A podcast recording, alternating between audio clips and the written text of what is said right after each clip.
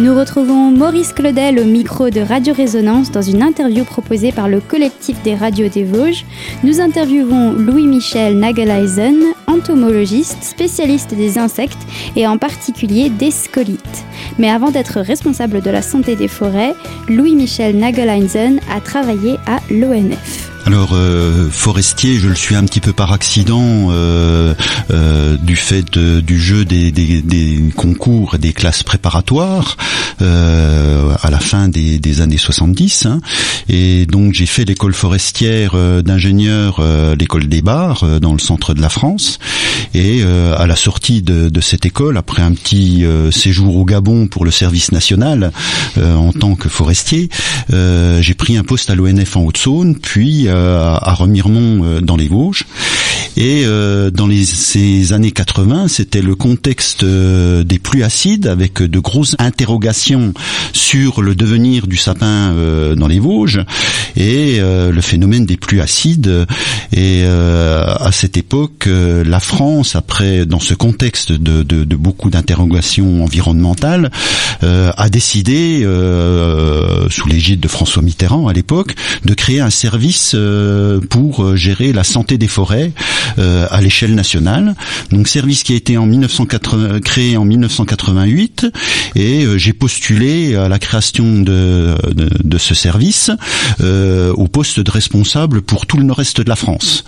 avec un technicien, nous étions une toute petite équipe et ça a été assez stimulant de créer un service de toutes pièces en collaboration avec une centaine de techniciens euh, de la forêt privée de la forêt publique, euh, hein, euh, de l'ONF et du CRPF. C'était tout nouveau ça.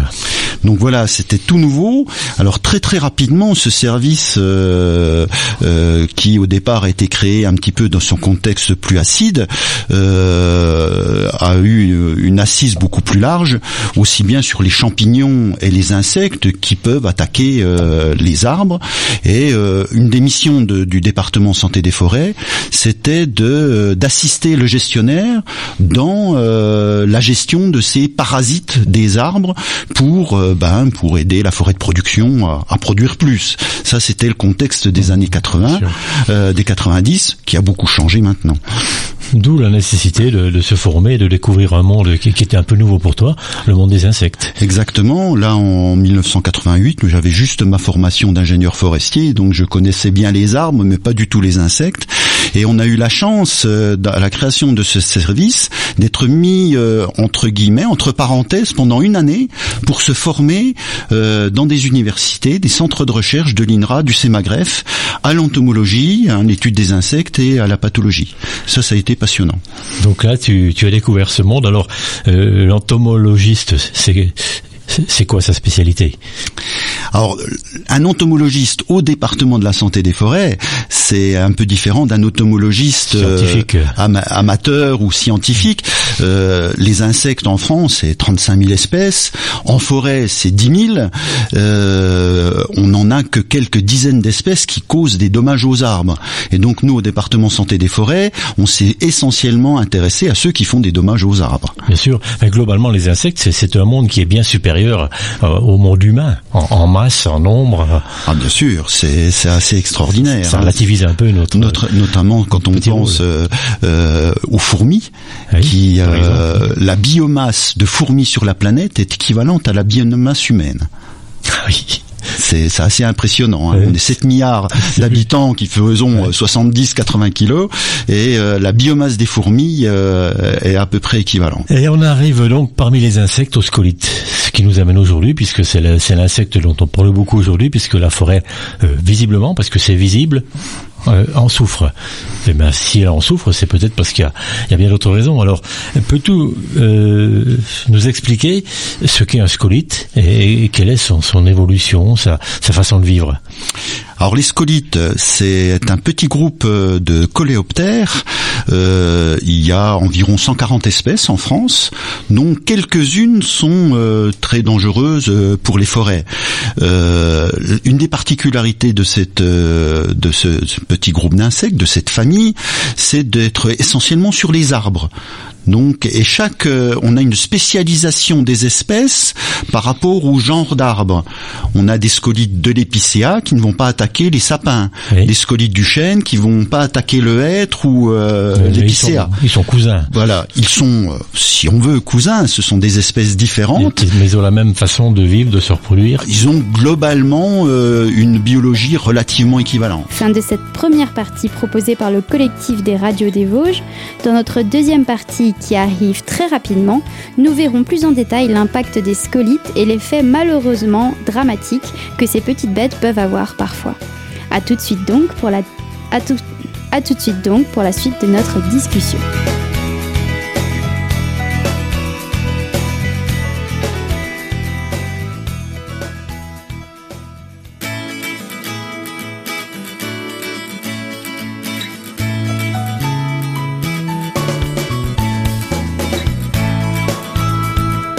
De retour dans notre deuxième partie de notre magazine concernant les scolites, petits insectes de nos forêts.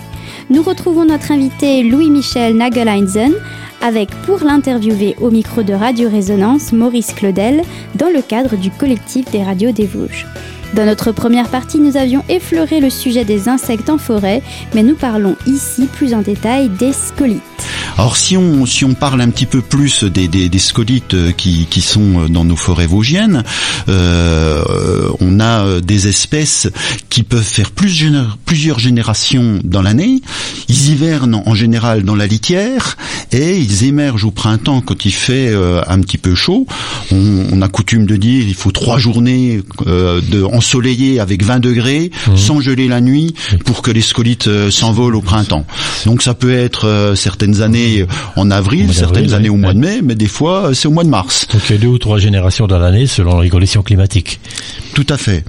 Et euh, le- donc après le, cet essaimage des hivernants, ils vont retrouver des arbres. En général, ce sont des arbres souffreteux, affaiblis, Ouais. et ils vont les coloniser, se multiplier et euh, faire une première génération qui va pouvoir essaimer euh, au mois de juillet pour faire euh, une deuxième génération. Et si l'automne, euh, la fin d'été est relativement chaude, on peut avoir une troisième génération. On n'a pas eu encore de cas dans les Vosges où on avait quatre générations successives. Mais trois générations, en 2018, nous avons eu ça avec le scolite de l'épicéa. Une génération, c'est une multiplication euh, presque exponentielle de la population. Euh, une femelle peut pondre une cinquantaine d'œufs et euh, il y a un équilibre entre les mâles et femelles, ce qui produit 25 femelles et 25 mâles. Et grosso modo, donc, euh, les 25 femelles peuvent répondre au mois de juillet et repon- re- recréer 25 femelles. Donc on a tout de suite un coefficient de multiplication avec deux générations de 25 au carré, 625. Ouais, c'est- ça fait beaucoup de monde tout de suite. Mais euh, il est, il là de façon endémique, le scolite. C'est son travail de euh, presque d'éliminer les arbres déficients. Oui, certains le qualifient d'ingénieur de la forêt en éliminant ces arbres souffreteux, en créant des trouées dans les peuplements trop fermés, en aérant et pour en permettant la régénération par euh, des clairières où vont s'installer des jeunes semis. Donc euh, dans le cycle de, de naturel de la forêt, les scolites interviennent euh, dans une phase de renouvellement de, de la forêt, comme un petit peu les coups de vent, les, tempêtes, les chablis. Quoi. Ils ont leur rôle, c'est un peu, c'est pas les éboueurs, mais enfin ils, ils, ils équilibrent quand même le- la, la, la santé du peuplement pour, pour une part. pour une part. Alors euh, une particularité quand même d'un des scolites euh, qui, qui nous qui nous touche à- actuellement, c'est le typographe de l'épicéa, Ouais. qui lui, quand il se multiplie abondamment sur euh, sur des, des tiges affaiblies, mais ça peut être des chablis ou des grumes stockées bord de route, des bois frais bord de route, quand euh, la population augmente fortement, ils deviennent beaucoup plus agressifs et la population peut attaquer des arbres sains. Et donc euh, là, ça pose beaucoup de soucis aux forestiers, puisque d'un éboueur de, la, forêt, on a un insecte qui peut causer des gros gros dommages au peuplement de production. C'est le premier ravageur de l'Europe, puisque l'épicéa est une, euh, c'est la deuxième essence. hein. Première essence européenne, c'est le pin sylvestre. La deuxième essence, c'est l'épicéa à l'échelle de l'Europe. Et euh, c'est le typographe de l'épicéa, celui qui cause économiquement le plus de dommages en Europe.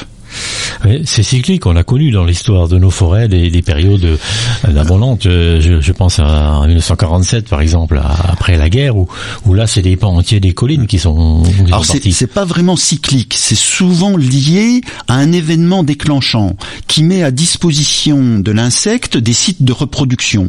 Et dans le cas de la 1947-49, on avait à la fois une grande sécheresse, chaleur qui avait affaibli les arbres qui étaient sur pied, mais surtout on avait à la suite des bombardements de 1944 beaucoup d'arbres qui avaient été mis à terre par ces bombardements et sur lesquels s'étaient reproduits les insectes comme ils le font après une tempête. On comprend bien, mais là, il n'y a pas eu de guerre euh, euh l'année dernière. Voilà. Qu'est-ce qui se passe? C'est, La situation est un peu nouvelle. Jusqu'à présent, au cours du XXe siècle, c'est bien documenté, les pullulations de, de scolites ont toujours euh, succédé à des périodes de chablis ou des événements euh, particuliers comme la guerre de 40. Et là, euh, en, France, au moins, euh, on a eu cette pullulation qui s'est installée progressivement en 2016, 2017, 2018 et 2019, mais qui est beaucoup plus liée à euh, des épisodes de sécheresse très très intenses et un affaiblissement vraiment massif de, de, des paissières. Oui, on peut considérer qu'un arbre sain, il, élimine le parasite naturellement il résiste. Il émet notamment des, des résines. On le voit, des arbres qui coulent de, de, résine et qui arrivent à ennoyer euh, l'attaquant. Simplement, quand il y a beaucoup d'attaques, l'arbre s'épuise en émettant ses résines et finit par succomber par les, les, les vagues successives d'attaquants. C'est là où ça pose euh, problème. C'est ce qui se passe aujourd'hui. C'est ce qui se passe aujourd'hui. Nous concluons ici notre deuxième partie de notre magazine. La troisième partie arrive très vite et nous parlerons de la réaction des arbres lorsqu'ils sont attaqués par les scolites. À dans quelques minutes pour cette troisième partie de ce magazine proposé par le collectif des radios des Vosges.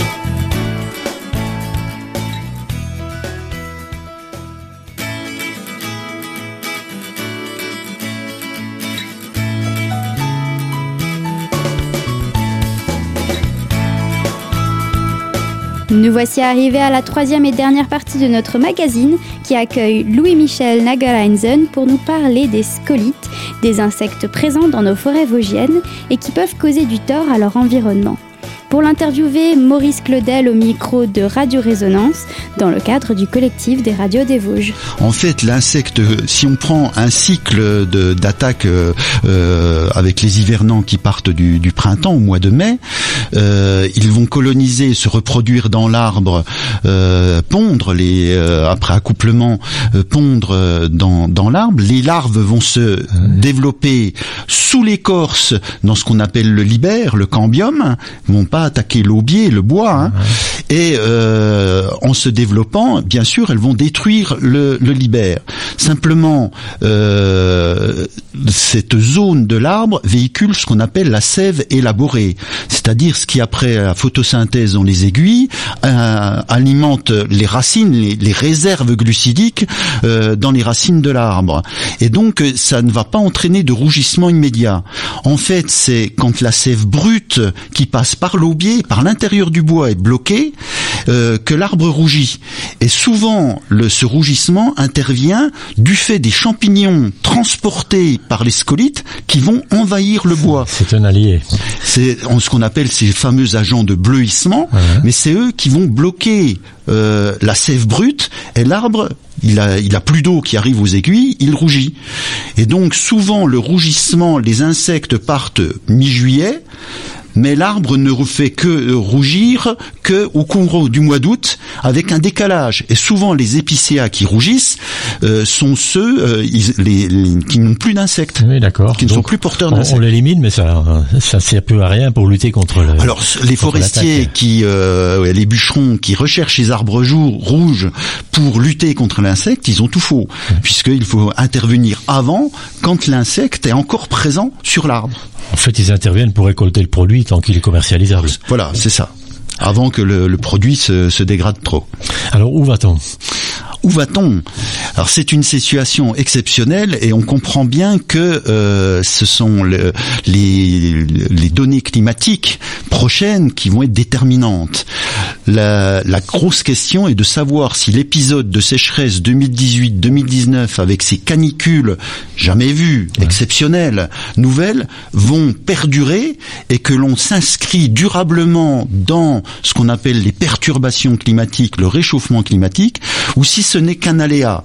Si c'était, si euh, en 2020 on avait, par malchance pour le tourisme, une année très très pluvieuse et froide, euh, et 2021, il y a des chances que euh, euh, la population de, de, de scolites euh, n'arrive plus à s'installer sur les arbres et on aurait un répit.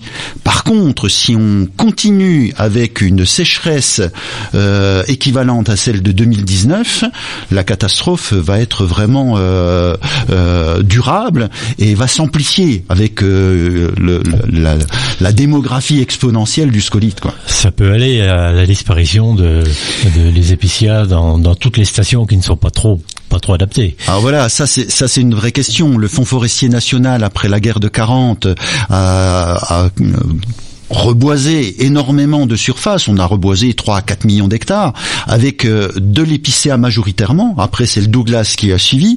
Et souvent, on a implanté de l'épicéa qui est une essence d'origine euh, montagnarde euh, assez haut, plutôt au-dessus de 1000 mètres d'altitude, dans le Jura, les Pyrénées, les Alpes. On l'a installé dans des stations de plaine où il peut souffrir énormément dès qu'il y a une sécheresse.